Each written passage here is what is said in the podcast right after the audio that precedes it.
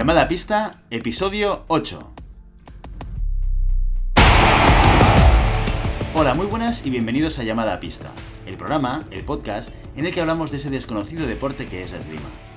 Este podcast está pensado por y para ese extraño a la parque especial colectivo de seres humanos que decidimos no dedicarnos ni al fútbol, ni al baloncesto, ni al tenis, ni a ningún otro deporte conocido, y que por el contrario preferimos, en pleno siglo XXI, blandir la espada y enchufarnos a la pista.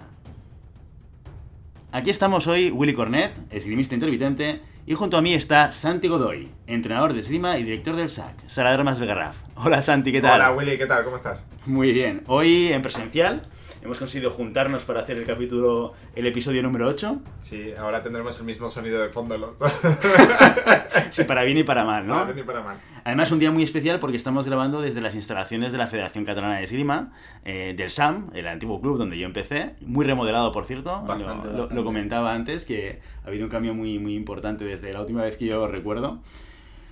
Y, bueno, para empezar, este episodio va a ser también muy especial porque tenemos un, un invitado que luego introduciremos, del cual luego hablaremos. Eh, pero antes de ello me gustaría dedicar este programa a Pablo de Huesca, que nos contactó, ya si recordaréis que en algún episodio anterior lo habíamos comentado, y que nos recomendaba y nos proponía hablar de un tema concreto que era el de la gestión de clubes de esgrima.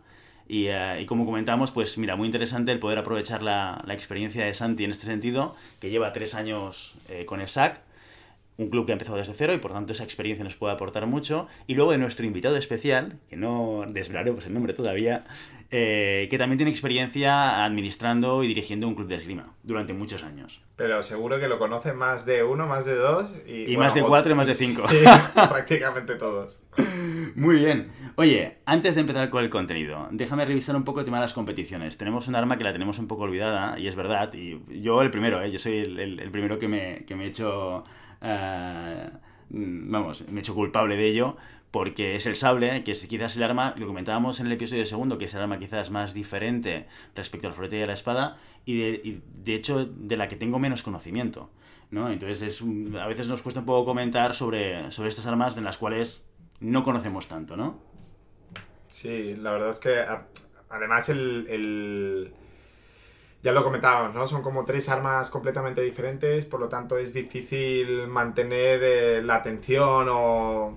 Sea, piensa que al ser tres armas diferentes son tres mm, temporadas completamente diferentes, ¿no? Porque el sable tiene sus competiciones, el florete tiene las suyas, la espada tiene las suyas, a nivel internacional, a nivel nacional...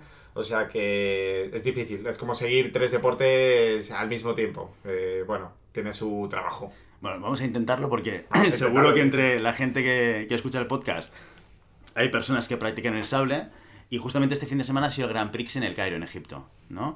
Eh, ha habido competición eh, individual femenino y masculino. En, eh, en la parte femenina ganó la competición una rusa que se llamaba Sofía Belikaya. Atención a los nombres porque alguno me va a costar, ¿eh? porque hay alguna nacionalidad complicada. ¿eh? Sofía Belikaya, 33 años, rusa, la número uno del ranking de la FIA. Sí. Vale, esto ya apuntaba a maneras, ¿no? Supongo. Cuando- Y es mayor, ¿eh? O sea, 33 años ya no es una niña.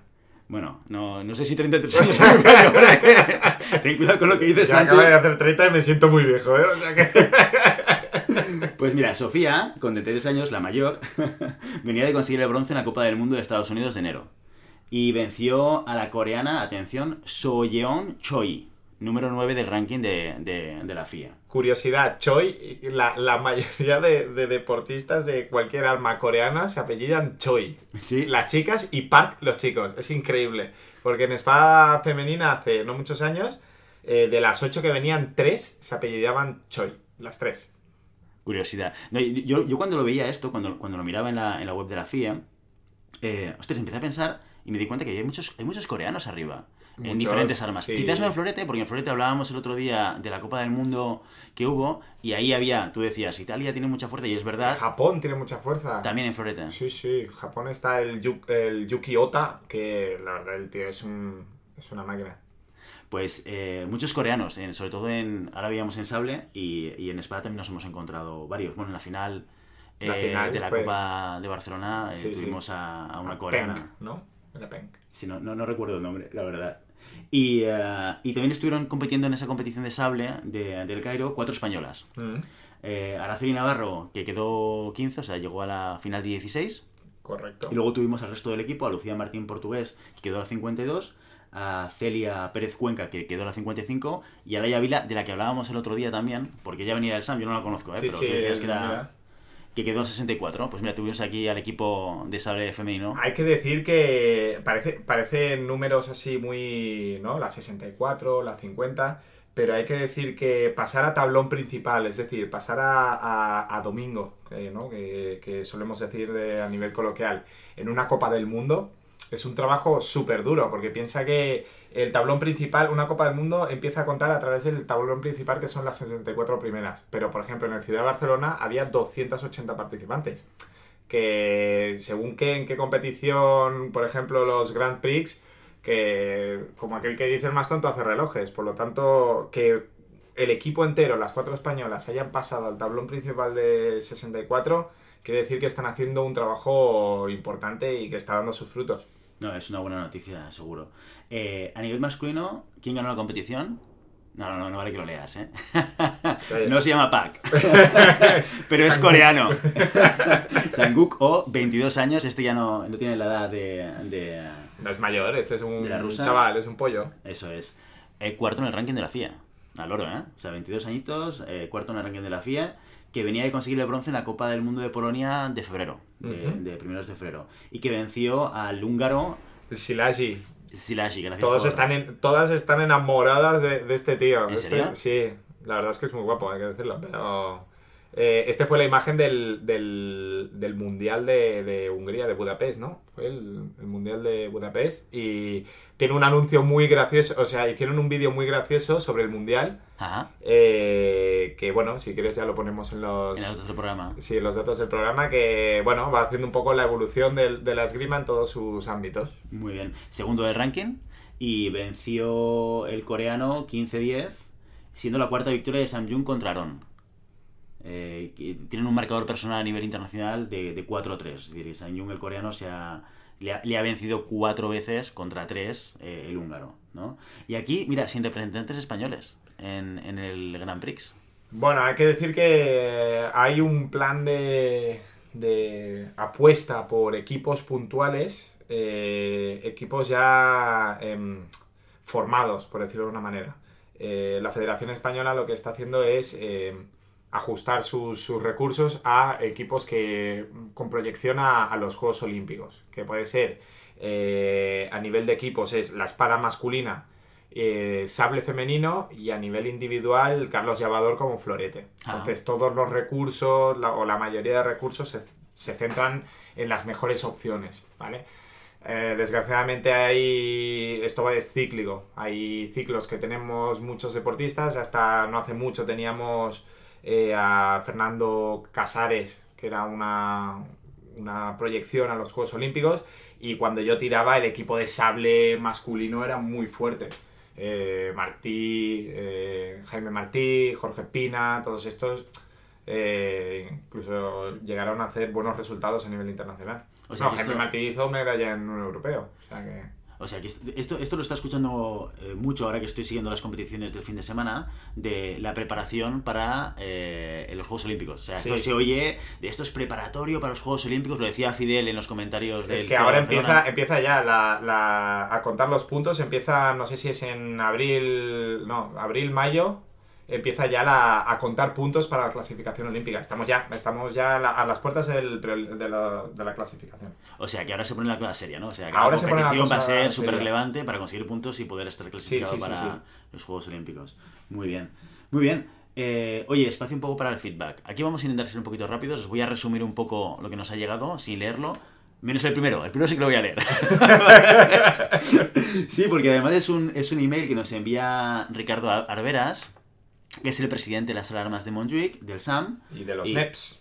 Y, y presidente de los NEPs, que son los premios en los que hablamos de los NEPs. Presidente, bueno, o ¿no? presidente, mi presidente. presidente, director general, CEO, CFO. Eh, hablamos el otro día de los NEPs y, ah, y a raíz de esto nos envía un correo eh, que me gustaría leeros, ¿de acuerdo? Nos dice, hola fenómenos, estoy haciendo un trabajo de investigación para identificar en qué aspectos de la vida laboral actual de un tirador ha podido la esgrima, a nivel de competición, ayudar a conformar en él o bien adquirir para él diversas competencias profesionales. Os hablo sobre todo de liderazgo de equipos profesionales, toma de decisiones, tácticas estratégicas, control del estrés, gestión de incertidumbre y de riesgo, negociación de cualquier tipo, adaptabilidad, responsabilidad, selección de personal, retención de talento, aunque seguro que me dejo alguna.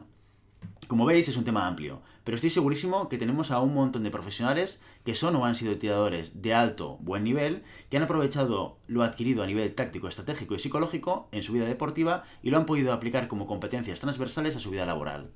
¿Creéis que hay alguna manera de preguntar y recoger respuestas de nuestros tiradores en ese sentido? Quedo abierto a cualquier sugerencia vuestra. Pues mira, eh, le, comentaba a Ricardo, yo respondí a este correo de Ricardo y le dije que utilizaríamos el podcast como un altavoz para que toda aquella persona que quiera participar en este estudio que está llevando él, pues que se ponga en contacto con él. Dejaremos su, su email y sus notas de contacto en las notas del programa para que lo podáis hacer. Y bueno, muy interesante, ¿no? El, el hecho de poder analizar cómo eso puede afectar, que seguro que tiene algún tipo de afectación, ¿no? Sí, tanto, y, y sobre todo el, como es un deporte tan psicológico y que está presente desde muy temprana edad, es decir, los niños siempre empiezan a hacer esgrima desde los 6 años, y el aspecto psicológico para mí es uno de los más importantes y de los que más se puede trabajar durante todo el proceso de formación de un tirador. Y yo creo que él debe dejar huella sí o sí. Seguro. La verdad es que es, un, es una como mínimo es muy interesante esta, esta oportunidad. Seguro, ¿no? Y sobre todo el, el tema de la competición, yo creo que eh, marca mucho porque el otro día lo hablábamos, ¿no? Yo he vuelto a hacer esgrima, pero no estoy compitiendo, cosa que me encantará volver a hacer porque me gusta mucho competir y sobre todo porque la competición te requiere, te exige de una serie de mm, habilidades o competencias diferentes a lo que es tirar en sala, ¿no? La presión que tienes, la psicología, el, el, el hecho de estar perdiendo o estar ganando y cómo manejar el asalto, o sea, la parte de, digamos, tener la cabeza amueblada te puede ayudar o, o, te puede, vamos, hacer perder un asalto que quizás técnicamente podrías estar ganando, ¿no? Uh -huh. y, y, esos son aspectos que pueden variar mucho tu, tu resultado final como esgrimista, ¿no? Y tanto, y tanto. Perfecto. Eh, comentarios también de Xavi Iglesias. Xavi Iglesias nos envía, nos ha, nos ha enviado varios, varias notas eh, a través de los comentarios de la página web. Entre ellas, bueno, primero para felicitarnos, le encanta el proyecto. Estoy, bueno, le invitamos también a, a sí, participar sí, en uno de ellos. Y, uh, y, uh, y, comentarte que nos ha enviado un mensaje diciendo que, oye, recoge el guante, que quiere que vayamos a verlo en presencial. ¿eh? Él, esto de Skype, dice que, que, nana, que nanay, que vayamos tú y yo a verle un día y que le montemos una, una entrevista y que hablemos de Jabó o de todo aquello que queramos eh, comentar con él. Con lo cual, esto Ostras, hay, pues que organizarlo. Este, te, quien conozca a Xavi Iglesias puede prepararse ya para un podcast de dos horas y media, porque si nosotros nos enrollamos, Xavi Iglesias es el primero que, madre mía, es una enciclopedia andante. Bueno, porque tiene mucho contenido, esto es eh, bueno. Sí, Perfecto. John Locke, nuestro amigo John Locke, nos volvía a contactar, pero esta vez a través de la página web, a través del contacto de llamadapista.com para darnos las gracias y, bueno, confirmarnos que evidentemente el nombre viene de, del personaje de, Lost y, agradecernos por el, eh, por, uh, por, el podcast que estamos haciendo y, y, bueno, que se lo pasa muy bien escuchando nuestro programa, ¿no? O sea, desde aquí, John, muchísimas gracias otra vez por tu mensaje. Y el cuarto mensaje que tenemos de, de esta última semana es de Dani Sánchez. Dani Sánchez nos envía eh, un correo a llamadapista.com diciendo, felicidades por la iniciativa del podcast, me encanta y lo hacéis súper bien. Estoy a vuestra disposición si alguna vez necesitáis información que creáis que pueda aportar. Un abrazo y gracias por tu, vuestra dedicación. Y aprovecho este correo para presentar a nuestro invitado de hoy, que no es nada más y nada menos que Dani Sánchez. Dani Sánchez, hola, ¿qué tal? ¿Cómo estás? Hola, ¿qué tal, chicos? Muy bien, pues mira, eh, hemos aprovechado, has visto este correo, ya has visto un poco las tripas de llamada a pista, ¿eh? Cómo está sí, funcionando. Sí, sí. está muy bien, está muy Los bien. secretos detrás del micrófono, ¿eh? El, um, eh, hemos querido crear la oportunidad, el, el, aprovechar y juntarnos los tres, para hablar del tema que estábamos anunciando al principio, que es, oye, experiencia montando un club. Eh, para el que no conozca a Dani, que seguramente habrá muy poca gente, dejadme que, se introduzca un poco quién es y qué es lo que ha hecho dentro del mundo de la esgrima, ¿vale? Dani Sánchez es maestro de esgrima, de armas, del, de, venía del club de esgrima Fides y también de la sala de armas de Montjuic, tirador, árbitro y ha sido directivo de un club de esgrima como comentábamos. Eh, él empezó en el mundo del sable, cosa que no sabía hasta que lo miré por internet, te lo decía antes, ¿no? Pero, pero sí que es verdad que fue maestro mío en, en, en espada y os debo decir y que mío, mi, mis mejores resultados como esgrimista fueron de la mano de Dani. Mira, Fíjate. Fíjate. O sea, mi, mi, eh, yo empecé como un pimpollo con Xavi Iglesias eh, y luego cuando volví a la esgrima, el que me entrenaba y me daba clase era Dani. Y el otro día estuve hablando con la gente de la FEDE, viendo los resultados que yo había hecho en aquella época, no estaban tan mal, ¿eh? No, No hicimos tan mal, ¿eh? Dos clases más y nos vamos a, Y a- a Cairo. mundo. Sí, sí. Pues mira, Dani ha sido campeón de Cataluña individual junior en el 91 y absoluto en el 93. Campeón de España junior individual en el 93 y por equipos en el 92. Se retiró de la competición en 2003. ¿Esto es así, Dani? ¿Más o menos? Pues bueno, no sé la fecha ahí, exacta, pero por más ahí, o menos por ahí. ¿no? Sí. A inicios del, del 2000. Y actualmente eh, 100% dedicado a administrar o a ser administrador oficial de Alstar España. ¿Sí? Alstar y Ullman. Alstar y Ullman, perdón, perdón. Alstar y Ullman. ¿Vale? Perfecto. Primera pregunta que te queremos hacer. Es nuestro primer, primer invitado, con lo cual esto quiere decir que esto no lo hemos hecho Esto nunca y no tenemos experiencia. Muchas gracias. No, gracias a ti por haber, por haber por dedicarnos este tiempo. Y eh, queremos empezar con una primera pregunta, que era de hecho la primera pregunta que nos estábamos respondiendo Santi y yo en nuestro primer podcast, que era ¿por qué empezamos a hacer esgrima? ¿no? Es una pregunta obligada. a Es una pregunta obligada. Al final todos llegamos al mismo punto, pero de diferentes maneras, ¿no? Ya lo vimos con nosotros, Dani. Sí, sí. ¿Cómo Yo empezaste tú? tuve un poco, me parece que lo mismo que vosotros, que hubo una época que todos veíamos la tele, los, las, las, eh, los dibujos y estaba lo de D'Artagnan y los tres mosqueperros. Hostia, claro, eso nos marcó a todos. Y yo tuve la suerte que en el colegio donde estudiaba, eh, el maestro Tari Castell abrió allí un grupo de esgrima y bueno, pues empezamos, nos apuntamos, vamos toda la clase, nos apuntamos de cabeza y ahí empezamos, ¿Con- ¿Con qué arma empezaste? con sable. O sea, tú directamente empezaste con sable. ¿Sable porque el maestro que, que, que Sí. era era el arma que utilizaba? Sí, no, la verdad es que había también un grupo de florete en el, en el colegio, pero bueno, a mí me pusieron eso en la mano y me dijeron, tú sable, bueno, pues sable, ya está, ¿no? No te hicieron el truco de la... ¿Cómo era aquel truco? Del- del- el de la. el del globo. El del globo, ¿no? No, eso creo que se dejó de hacer en el siglo XIX. o sea, Unos cuantos siglos. Muy bien. Oye, eh, antes de entrar en el tema, me gustaría comentar una cosa que hemos comentado fuera de micro en, en diferentes ocasiones, que es el rumor, el rumor este, Alstar, Adidas. Tú como representante oficial, dando información la que puedas, ¿eh? y a nivel Sí. oficial que puedas tener, eh, acláranos un poco esta relación entre Adidas y Alstar, ¿en qué situación está? O sea, ¿cómo ha funcionado hasta el día de hoy? ¿En qué situación está? ¿Y qué es lo que podemos esperar tanto de Adidas como de Alstar en, termas- en- en términos de materiales de esgrima y en concreto en tema de zapatillas? Bueno, Adidas ha estado los últimos 30 años produciendo no solo zapatillas de esgrima, eh, sino también pues eh, trajes, guantes, sacas, eh, medias. Y de golpe, pues el año pasado decidieron cancelar todo lo que tenía que ver con la esgrima. Han dejado de producirlo. Aquí ya entramos en rumores. La versión oficial es esto, que se cancela la producción de todo lo de esgrima de Adidas. Eh, hay gente que dice que es por una razón, por otra. Bueno, al final da un poco igual, se cancela y ya está. Nos hemos quedado un poquito mm, en bragas los distribuidores porque, bueno, pues ahora tenemos pocos modelos de zapatillas. Nos quedan las zapatillas Adidas que quedan, que quedan las de Artañán azul, las tallas que quedan y cuando se acaben no hay más zapatillas. Pero Alstar Ullman ya está trabajando con un proveedor eh, alemán y tienen un diseño de zapatillas que está funcionando muy bien y que va a ser incluso más económico que las, que las Adidas y se va a estrenar en el, en el europeo absoluto en, a mediados de junio. Ah, pues estaremos atentos. ¿Y esto va, con qué marca va? O sea, ¿cuál- el, el logotipo no se sabe esto. No se sabe. Es aún, no se secreto, sabe, es secreto Es secreto. Yo he insistido mucho en que me pasaran alguna foto, alguna cosa y no, no, no, no. De momento es secreto. Va a haber ese modelo de alta competición que se estrenará en el europeo, en, en europeo absoluto y un mes más tarde saldrá un modelo un poco más eh, económico, Ah. una versión más sencilla eh, para bueno para gente que no quiera ir a un modelo tan de tan alta gama y un mes más tarde aproximadamente saldrá un modelo para niños que bueno pues está muy bien que haya tres, tres líneas una gama de niños más económica una gama media y una gama de alta competición Muy bien, muy bien, genial. Perfecto. Bueno, tema del día. Club de esgrima. ¿Quién quiere empezar? Santi. No, mira, yo estábamos justo mm, diciendo que Dani tiene la experiencia de, de equipos de competición, ¿vale? Y yo tengo más experiencia de equipos de competición dentro del equipo de competición que no gestionándolo.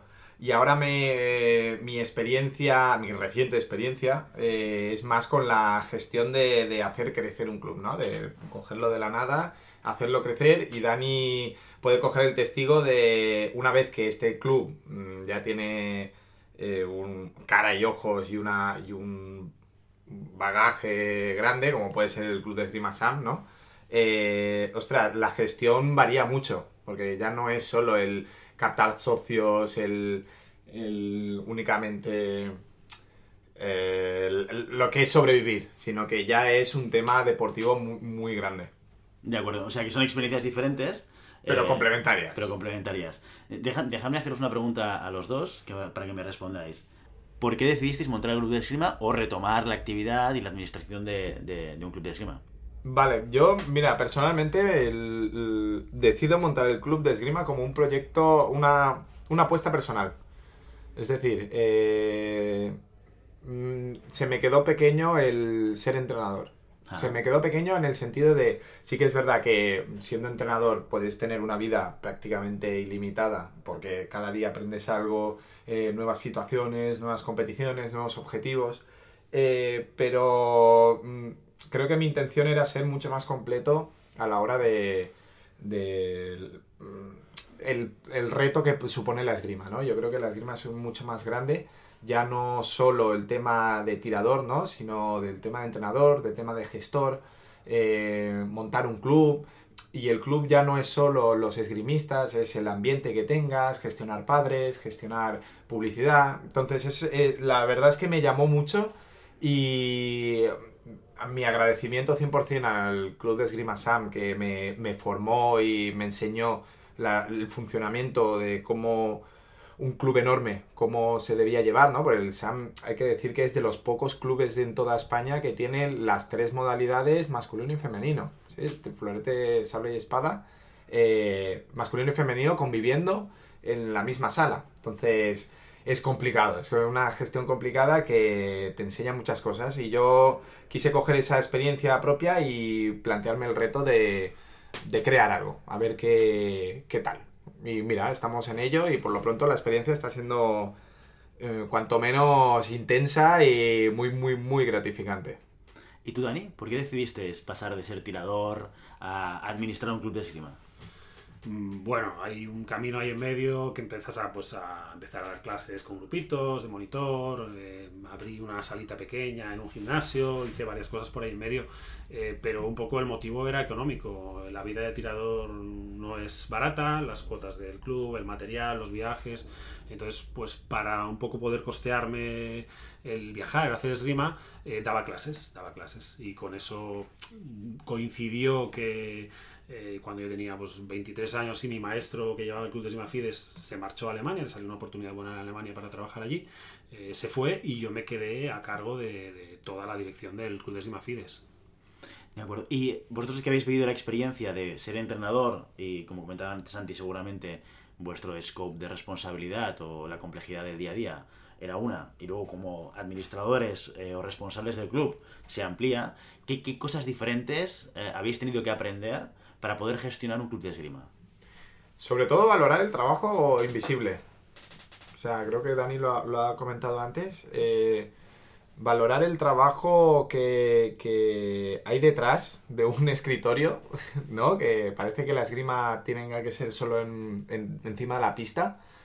Y a mí me sirvió un poco para, para evolucionar en mi, en mi manera de entender el deporte. Sobre todo entender el deporte como, em, ya lo hemos visto, ¿no? La- siempre estamos hablando de la profesionalización de- del deporte, ya no solo a nivel de práctica, sino también a nivel de, de- organización, ¿no? Entonces, em, ya queda atrás los días de mm, me monto una sala de esgrima con una espada, una careta y que pasen los niños, y ahora ya los mismos niños o los mismos padres te exigen mucho más, ¿no? Ya no es solo jugar con espadas, sino que mi niño aprenda valores, que mi niño sea eh, se mueva, que desarrolle capacidades físicas, que desarrolle capacidades psicológicas. Entonces sí que es verdad que eh, la exigencia del consumidor ha crecido, por lo tanto la, la exigencia o el, lo que tú tienes que dar, ¿no? Tu, tu oferta tiene que ser igual de compleja que lo, lo que te pide el, el- el consumidor. Y te das cuenta que sí que es verdad que el, el hilo conductor es la pista de esgrima, Ujú. pero hay mucho trabajo fuera de la pista de esgrima. No, además, es- es- esto es muy interesante porque cuando yo que soy padre y también he tenido que buscar deportes para mis hijos, eh, sabéis que mi hija Sofía empezó a hacer esgrima en septiembre, pero mi hijo no hace esgrima. Mi hijo tiene ahora cuatro, va a hacer cinco.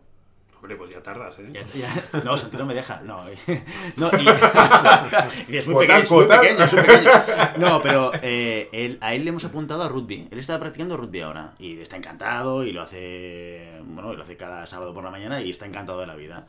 Pero el proceso de decisión que nosotros hicimos para, de- para buscar un deporte al que apuntar a los niños eh, va en la línea que tú dices. O sea, nosotros elegimos esgrima o rugby o cualquier otro deporte y nos estamos planteando qué es lo que ese, ese deporte, más allá de la actividad física que pueda tener, que también esperamos que se desarrollen pues, hab- habilidades psicomotrices o, o coordinación o lo que sea, que otras cosas pueden aportarle al niño, ¿no? O sea, que, que ese discurso... Yo creo que la Es el que estás esperando como padre. pero yo, yo lo veo sobre todo en, en lo que antes era súper amateur, ¿no? De, el caso más tonto, correr, ¿no?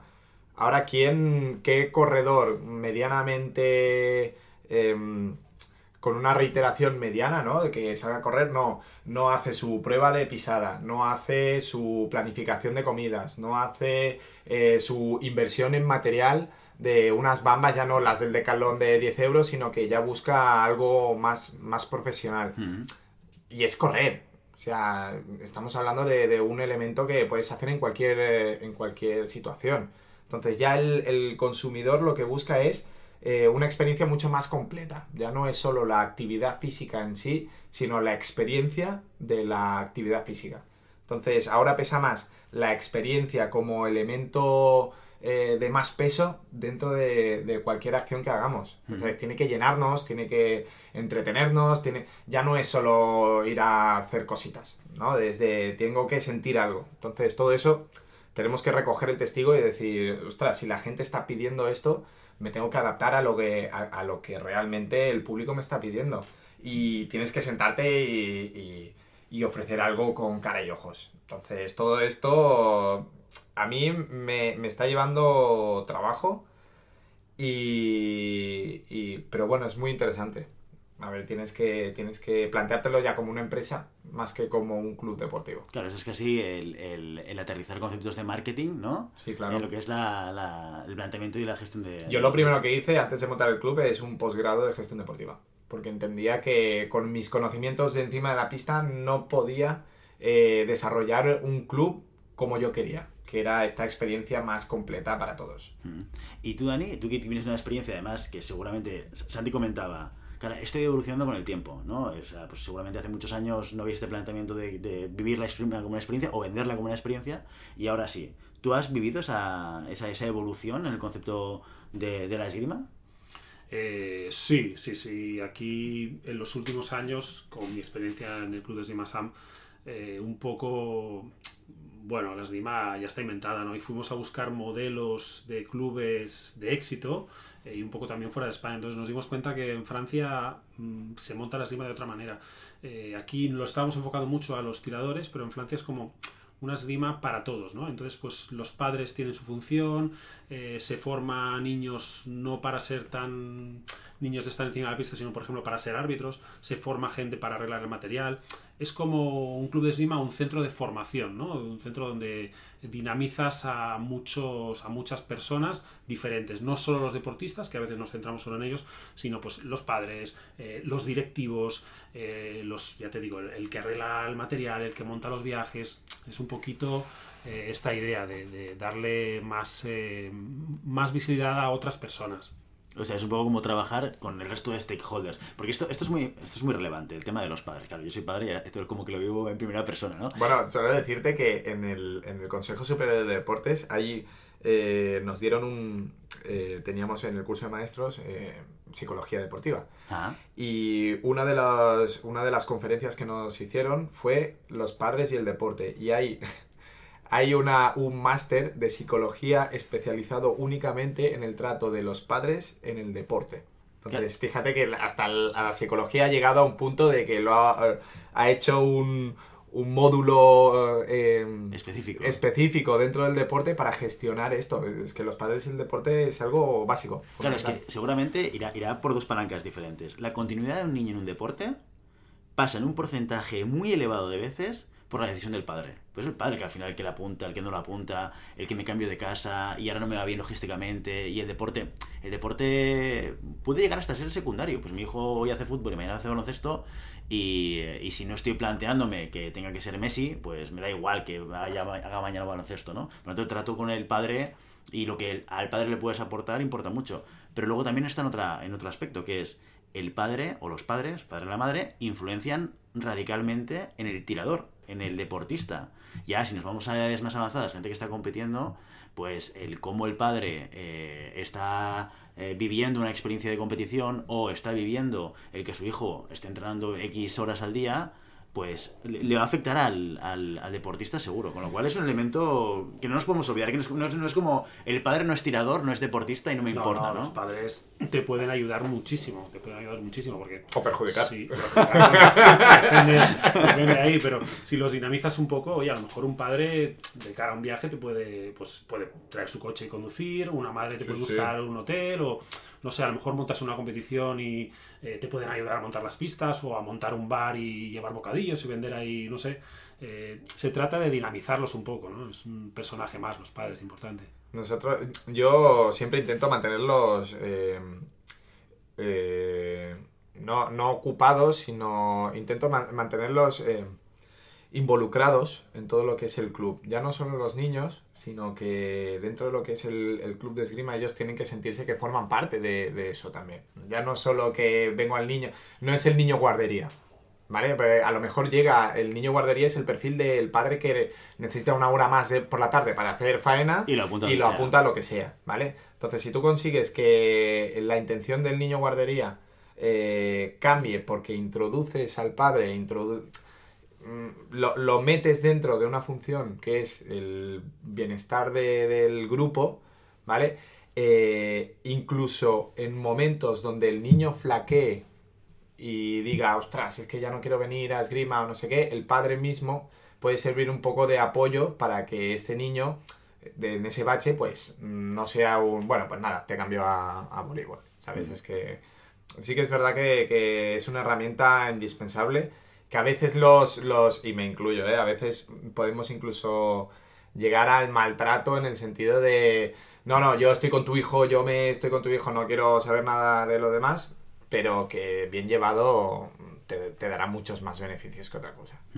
¿Cómo promocionas la esgrima? ¿Cuando llevas un club o cuando lo, lo tendría cuando, que... cuando lo sepas? en vuestra experiencia, en vuestra experiencia, por ejemplo, Dani, el, eh, cuando tú estabas llevando el, el FIDES, ¿qué tipo de cosas hacías para intentar que la esgrima, entiendo que se, se, hiciese más conocida, pero también para atraer gente al club? Bueno, yo por la experiencia que tengo, lo que más ha funcionado es el boca a boca. Siempre. El boca a oreja. El que tú tratas bien a la gente, esa gente le habla a otras personas, vienen otros y así siempre ha funcionado. Entonces no te puedo decir yo de eh, acciones que haya hecho promocionales que me hayan funcionado de una manera muy directa. Sí que, a ver, al final hay que trabajar con, por ejemplo, los colegios que tienes alrededor del club, es súper importante eh, hacer actividades puntuales o incluso actividades escolares que puedan montar una actividad dentro del club, pero que luego, dentro del cole, pero que luego puedan aportarte niños eh, que pueden ser futuros socios de tu club. Eh, este tipo de, cosas. Claro, esto es clave. Yo no, sé de quién lo escuchaba hacía un tiempo que me decía, no, no, hay que, el, tema que hay que trabajar mucho, creo que era contigo, Santi, eh, hace, hace unas semanas, unos meses que me decías, no, no, lo que hay que trabajar mucho es el tema de colegios, ¿no? al, final, al final el tema de colegios no deja de ser una acción promocional, entre comillas. Seguramente, no, no sé cómo funciona, no sé si lo cobras al colegio y tal, pero... Por cada niño hay como mínimo uno o dos mayores que saben que hay esgrima. Por lo tanto, la influencia que tiene la esgrima en un niño siempre se multiplica, que no pasa en los adultos. Porque si tú eh, haces esgrima, mucha gente eh, eh, es como. Los esgrimistas son como superhéroes, ¿no? Todo el mundo tiene su esgrimista, pero es como su alter ego, es como, está escondido. Y los niños siempre tienen esa capacidad de, bueno, ya por, por el hecho de que es el padre el que lo lleva a esgrima, que un padre, una madre o los dos progenitores entiendan que hay esgrima, ya te te da a entender que el, alcance de la información es, mucho mayor. Claro, esto es un impacto clave. Aparte de esto, aparte del tema de trabajo con colegios, otro tipo de actividades que, que hayáis hecho, que os haya funcionado, o, o que hayáis hecho que no os haya funcionado para nada, ¿no? Hagamos el, el- el boca a oreja que no deja de ser, yo hago un buen trabajo, pero también es verdad que esto tiene una capacidad de crecimiento como muy paulatina. Yo ¿no? O quiero, sea, tú quiero creces- hacer un- una, una puntualización. Y es, es eh, que esto precisamente lo aprendí del, del- mundo de la empresa. ¿Sí? Eh, y es algo que todos pecamos. Y es el hecho de quien no invierte no gana. Es decir, sí que es verdad que buscamos la manera de eh, rentabilizar todas las energías y el esfuerzos en la promoción, es decir, eh, promociones en la calle, en, donde sea, pero tienen una, una, eh, un alcance limitado. Y sí que es verdad que si tú no inviertes como mínimo algún recurso económico en la promoción, es muy difícil llegar a más lejos de tu entorno más cercano, ¿vale? Ya sea, por ejemplo, los anuncios de Facebook, anuncios de Instagram, Google Ads, eh, promociones publicitarias en radio, en televisión, eh, todas estas cosas que requieren de inversión económica.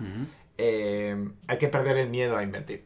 ¿Tú has hecho alguna de, de- de estas acciones? Sí. Online. Yo he hecho, me han servido algunas, algunas. ¿Cuál no de han- ellas? ¿Cuál de ellas? Concreta, Mira, concreta. he, he hecho promociones en radio, he hecho promociones en Radio local. radio local, bueno, radio local, no, emisora local, pero Sí. 40 principales eh, y cadena y cadena ser. Pero esto es espacio promocional, o sea, entradilla de SAC, sala de Sí, de es una cuña, una cuña de 30, publicitaria. una cuña publicitaria de 30 segundos que va saliendo cada X tiempo.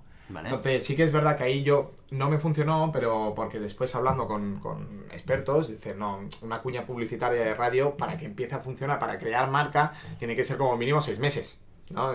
Y yo, pues por las limitaciones económicas de aquella, de aquella, de aquella época, pues lo puse un mes. Vale. Entonces, que un- la- el retorno que puedas tener es limitado, mm, por no decir nulo en este caso, pero sí que es verdad que te quedas a mitad, ¿no? Es como aquel que hace un cartel y pinta solo la mitad.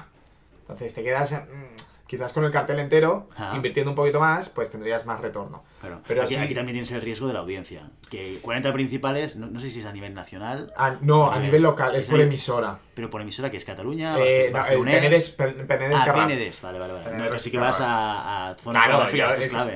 claro, pero gente que me escuche, gente en Barcelona, a mí, nosotros que estamos en una comarca a 50 kilómetros de Barcelona, No te interesa en no me interesa para nada. Totalmente. Pero sí que es verdad que es más limitado. Un anuncio en Barcelona eh, que, que puede llegar a medio millón de personas. Sí, pero ese medio millón de personas no se va a ir al Garraf fácil de esgrima. Por eso. Entonces, em, eh, la, la idea era esta. Entonces, mm, yo lo que quiero es... eh, ahora mi, mi- mi- me focalizo en, en los recursos que yo pueda, el máximo de recursos económicos que yo pueda disponer, eh, implementarlos en una acción que funcione muy bien. Vale, o sea, que- Ya sea imagen. centralizar recursos, Sí, ¿no? En- ya sea en- imagen, ya sea en media, ya sea en papel, ya sea en YouTube, ya sea en Google Ads, ya sea en Facebook Ads.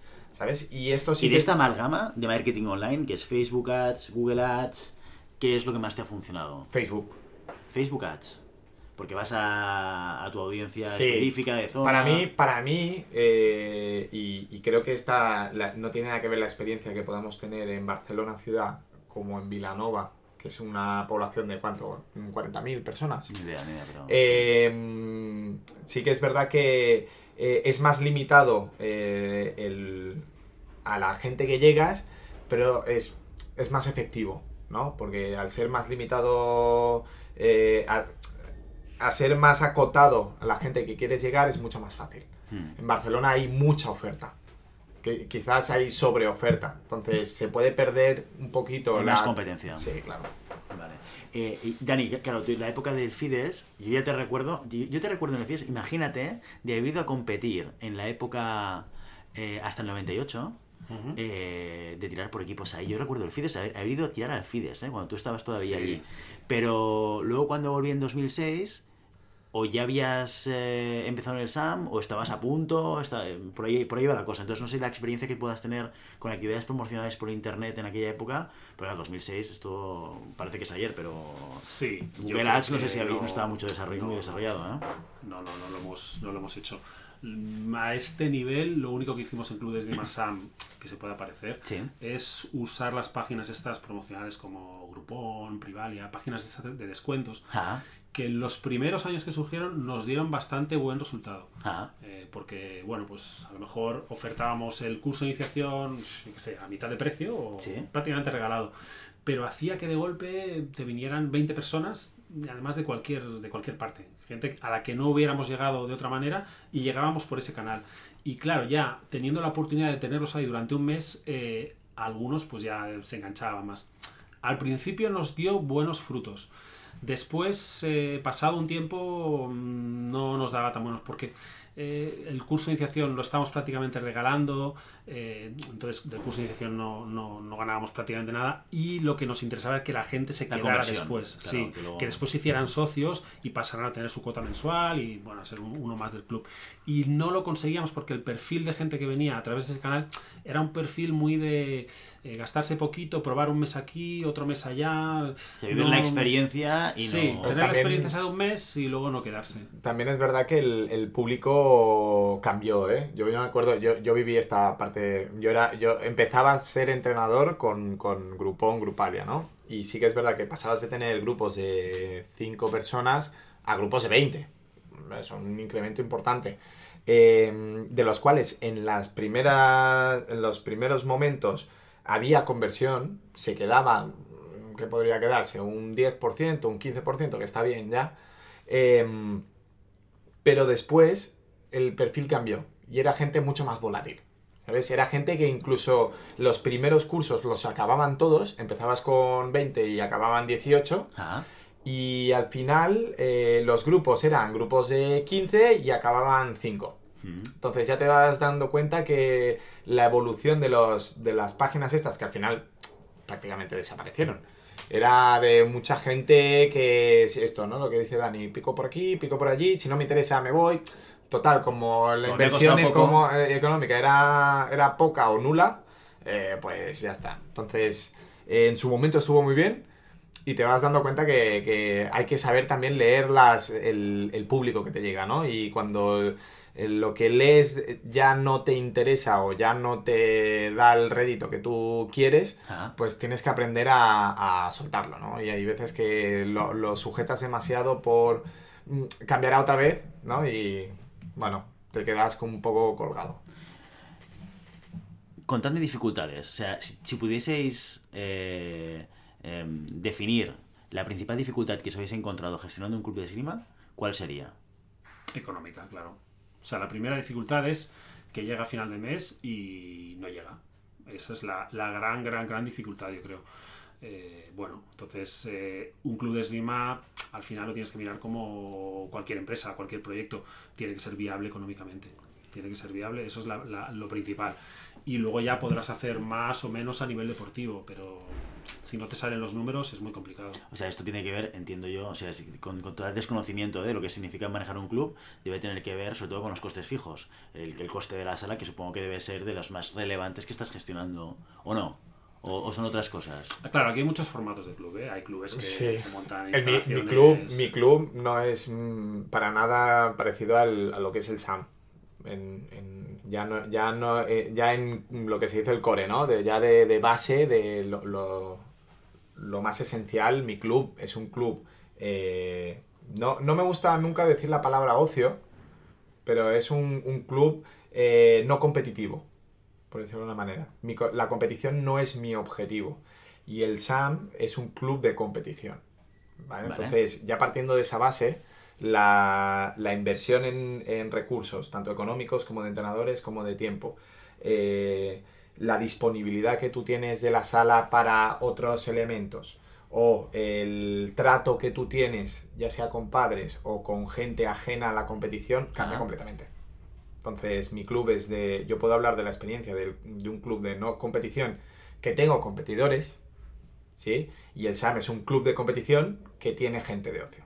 Vale, pero es un tema de concepto. O sea, aquí lo que extraigo es que una de las primeras preguntas que se tiene que hacer alguien cuando monta un club de esgrima es si es un club de esgrima enfocada en la competición o es un club Es de lo esgrima, primero. o sea, lo que tú decías, el core, ¿no? Si es el- la giro todo alrededor de la competición o giro todo alrededor, alrededor del ocio, ¿no? Lo primero, sí. Entonces, es un... Tampoco tiene que ser un 100% una No, cosa, 100% claro. Sí, puedes puede tener un poquito todo, No, no. pero sí que es cierto que si tienes un proyecto, tienes la visión de lo que quieres conseguir, eh, es mucho más fácil montarlo y es mucho más fácil luego vincular a más gente porque eh, pues tú eres lo que hablamos antes, un padre y te enseño el proyecto y te gusta, pues a lo mejor puedes apostar, apostar por él y ayudarme, o una empresa, o los colegios. Tienes que tener un proyecto claro. Mm. Y a nivel de financiación, claro, porque en- entiendo lo que comentábamos, a nivel de costes, ¿qué es lo más relevante que vamos a encontrar ahí si analizásemos los costes? Y a nivel de financiación, ¿cómo lo solucionas esto? Dani, tú primero. Claro, es que hay Esto es intereconomía ahora, ¿eh? ¿Habéis visto? Hemos cambiado de podcast, No, no, ¿eh? la- Sí, la- sí. Hay muchos formatos de club. Hay, eh, en general en España la mayoría de los clubes están montados en instalaciones cedidas, eh, instalaciones que no... Vale, no- o sea, el metro no cuadrado en el cual hago eso, pero no es tu caso, por ejemplo. No Claro, caso, por eh, ejemplo. lo de Santi es un caso raro porque, bueno, pues tiene un local en alquiler, yo creo, Sí. y ya es un gasto importante. Eh, y, pero hay muy pocos en España eh, que estén en, en instalaciones de alquiler o, o incluso de compra, que estén pagando una hipoteca. Hay muy poquitos, eh, bueno, pero los hay, los hay. La gran mayoría, te diría que el 95% de clubes en España están en instalaciones eh, de alguna manera patrocinadas, cedidas. Entonces, en esas instalaciones priva- eh, patrocinadas, el gran coste de, la actividad diaria es, son las nóminas. Ya depende del personal que, que tengas. Claro, esto lo puedes hacer a un bajo coste, que es yo, yo, yo solo, ¿no? O sea, yo soy entrenador de esgrima y me, y me lo monto yo por mí mismo y además me quito el coste de la sala. De hecho, como un inicio, digamos, para empezar un, un proyecto esgrimístico, podrías hacer un low cost en este sentido, ¿no? Sí, pero también te digo que el, el- el- yo en mi caso, por ejemplo, que, que es inversión privada 100%, bueno, privada, ahorros. Sí, sí, esto es privado. Eh, esto- em, es una limitación necesaria y que te ayuda. Es decir, eh, Te lo mete que- presión. Sí, te mete presión y sabes hasta dónde puedes llegar. Porque, por ejemplo, si yo no tengo la presión de, de- de un retener un, un porcentaje de mis ingresos para gastos fijos eh, y que son gastos inmateriales. Es decir, es, es- es una sala, es un no sé qué, no es una persona. Entonces, si yo en un día no puedo pagar la sala o puedo simplemente chapo o, hago un acuerdo o no sé qué y, lo puedo prorrogar. Eh, si un día yo, mm, porque la sala la tengo bien, pero en unas circunstancias mm, no cobro lo suficiente ese mes y no me da para nóminas, eh, ya no es tan fácil el hecho de, bueno, es que tú eh, este mes no vas a cobrar, o vas a cobrar la mitad, ¿no? Entonces esa responsabilidad yo creo que para mí es... es mm, no está mal, no está mal mantener ese vilo, eh, mantener esa, esa limitación para que el crecimiento sea controlado y no te encuentres nunca en una situación en la que tengas que decirle a otra persona, oye, te tengo que despedir. No, no, eso ¿sabes? está claro. Sí, sí. Entonces, eh, la situación te pone las barreras para que tu crecimiento sea muy controlado. Que me consta a mí en, en los clubes grandes que no han tenido esta limitación, pues en, en el, en el momento de apogeo económico, eh, bueno, tenían muchos entrenadores, muchos eh, monitores, y en el momento que se cortó el grifo por la crisis económica, se vieron en una situación de, hostia, pues esta, esta estructura ya no la podemos mantener. Y, y no es que, bueno, pues ya no abro la sala todos los días. Es que ya no puedo, no puedo disponer de lo- todos los entrenadores. No, y depende de cómo tengas el entrenador, no sé cuál es el modelo, ¿eh? pero si tienes un contrato tienes que indemnizar a la gente, tienes que, o tienes que hacer, llegar a acuerdos de reducción de jornada, o tienes que... Es, es otro, es lo que tú dices. O sea, la responsabilidad de sala material es una que también tienes que pagarla, porque al final, si tienes una hipoteca o tienes un alquiler, tienes a alguien que te va a pedir dinero... Antes, antes había mucho dinero, ¿eh? O sea, antes había mucha inversión pública en, en tema eh, deportivo, ¿eh? Y todos sabemos, la crisis nos golpeó a todos y al deporte especialmente. Ya, mira, para hacerte sin, mm, poner un ejemplo, ¿no? El, la beca 2 se, se, limitó a la mitad.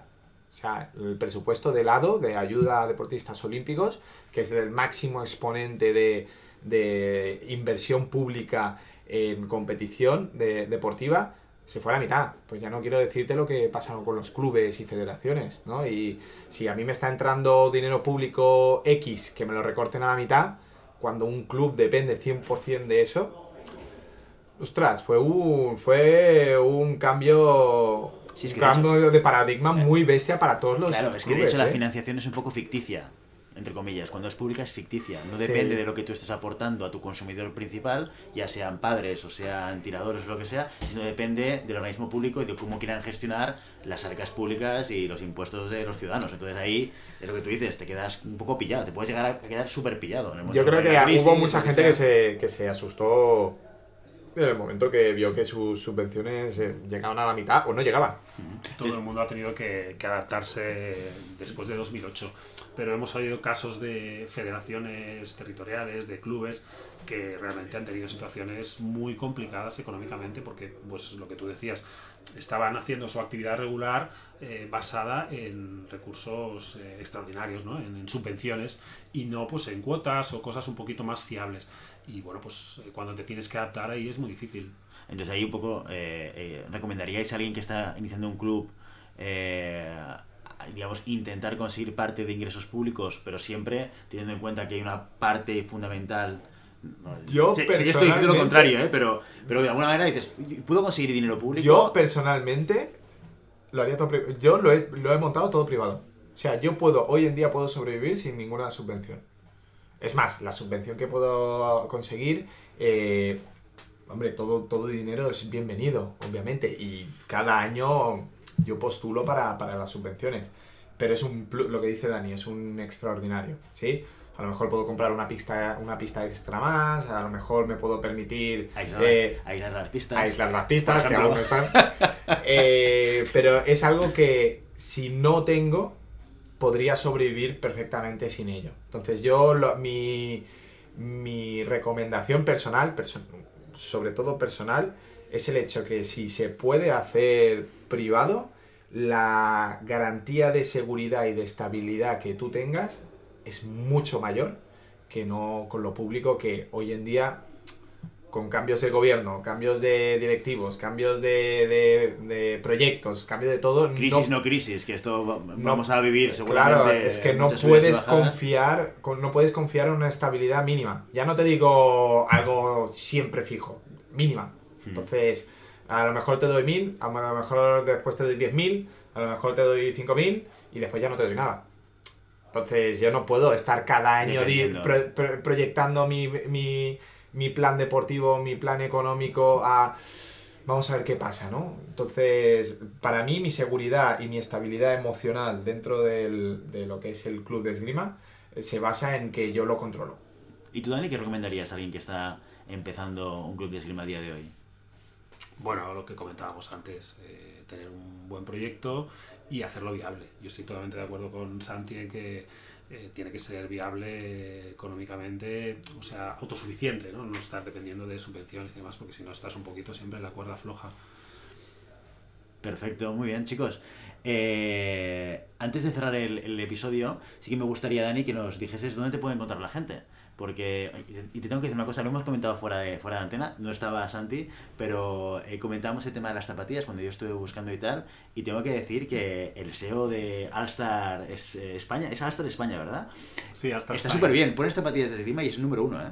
Que esto no es tan evidente, ¿eh? yo que me estoy metiendo en temas de SEO, porque también para la parte de, de empresa lo estoy mirando, no es tan evidente, pues él, Zasca, está el número uno, ¿eh? No sé Bueno. qué haces en SEO, pero... La página web está muy desactualizada, muy desactualizada. Eh, nos están haciendo una nueva eh, que va a estar, bueno, con dos semanitas más estará nueva, estará todo actualizado, con fotos más bonito y más actual. Perfecto. Oye, pues avísanos cuando la tengas, porque lo, lo podemos compartir Claro. eh, por redes sociales y tal, para que la gente vuelva a entrar en la página y ver, y ver qué material tenéis eh, allí. ¿Dónde te puede encontrar la gente, Dani? Bueno, mi correo electrónico es dani.alstarspine.com, que es la manera un poquito más, más fácil. Perfecto. Muy bien, muy bien, Dani. Oye, pues muchas gracias por, por todo, por ser nuestro primer invitado. Gracias esta a prueba, esta prueba Prueba 3. piloto, prueba piloto. eh, en el SAM. Y, eh, y nada más, hasta aquí nuestro episodio de hoy. Como siempre decimos, os invitamos a todos a que os pongáis en contacto con nosotros, que nos deis vuestra opinión, nos digáis eh, si queréis que leemos todos los temas, como hemos hecho hoy, que hemos recogido la propuesta de Pablo y hemos traído a Dani y lo hemos sentado en, en esta mesa a tres para que nos hable de su experiencia montando un club. Lo podéis hacer todos a través de la página web www.llamadapista.com barra contacto y sobre todo, si el contenido de este podcast os gusta, nos encantará que os suscribáis, que compartáis el episodio en cualquier red social, que nos deis 5 estrellas en, uh, en, iTunes y que lo comentéis por iVoox y, por Spotify. Muchas gracias por todo, por vuestro tiempo, por vuestra atención y por vuestro interés en este maravilloso deporte que es la esgrima. Nos escuchamos la semana que viene. Hasta entonces. Adiós, gracias. Salud. Bye.